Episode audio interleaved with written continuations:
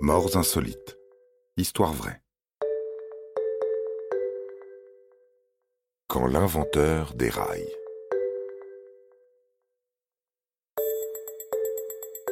À l'aube de la création de l'URSS, le régime bolchevique faisait la part belle au labeur et à la productivité au travail.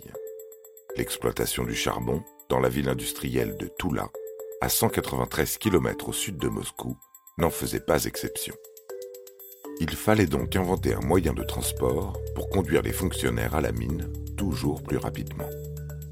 Valerian Abakovsky était alors chauffeur pour la Tchéka, la police politique chargée de combattre les ennemis des bolcheviks. En 1917, ce dernier inventa l'aérowagon, un train expérimental à grande vitesse pour relier Moscou à Toula. Mais au cours des inventions, rien ne se passe jamais comme prévu. Vous le savez bien les conséquences sont souvent surprenantes et décalées, parfois absurdes.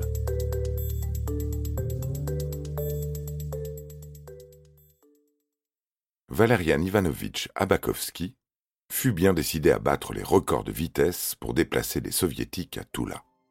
En 1917, il équipa donc les wagons de l'autorail d'une hélice de traction. Pourvu également d'un moteur d'avion, le dénommé aérowagon pouvait atteindre la vitesse de 140 km/h. Mais, malgré sa rapidité, l'exploitation du train ne fut menée que jusqu'en 1921. Était-ce pour épater les officiels? Nous ne le savons pas.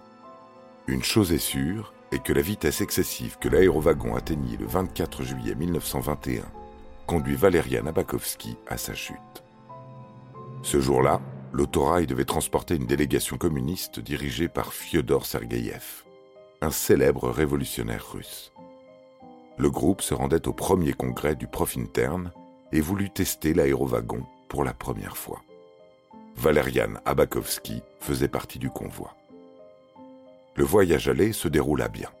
En revanche, lors du retour vers Moscou, le train dérailla à haute vitesse, tuant 6 des 22 passagers présents à bord. Ivan Konstantinov, délégué bulgare, John Freeman, délégué australien, Oscar Heilbrich, délégué allemand, John William Hewlett, délégué britannique, Fyodor Sergeyev, connu sous le surnom de camarade Artyom, Otto Struppart, délégué allemand, et pour finir, Valerian Abakovsky, lui-même, alors âgé de 25 ans. L'inventeur voulait peut-être démontrer les possibilités de l'autorail, ou battre des records de vitesse à la demande des officiels soviétiques. Était-ce par orgueil ou par goût du défi? Si l'allure de l'aérowagon a dépassé toutes les limites ce jour-là, c'était avant tout par pure inconscience, et cette folie coûta la vie à son inventeur, Valerian Abakovsky. Le 24 juillet 1921, l'exploitation de l'aérowagon fut donc définitivement arrêtée. Voilà, vous savez tout sur la mort de Valerian Ivanovitch Abakovsky, le chauffeur et inventeur soviétique sans limite. Aujourd'hui, nous pensons utile de tester un appareil avant de s'en servir, de vérifier son intégrité, d'évaluer ses possibilités, de se renseigner sur les normes d'usage. Mais l'histoire nous montre que les hommes n'étaient pas aussi prudents par le passé. Et l'on pouvait mener des expériences en conditions réelles avec des passagers à bord. Prendre des risques insensés et mettre sa vie en jeu semblait monnaie courante pour éprouver les limites d'une nouvelle invention. De nos jours, les crash tests sont plus encadrés, fort heureusement. Vous avez aimé cet épisode? N'hésitez pas à le commenter, à le partager et à le noter.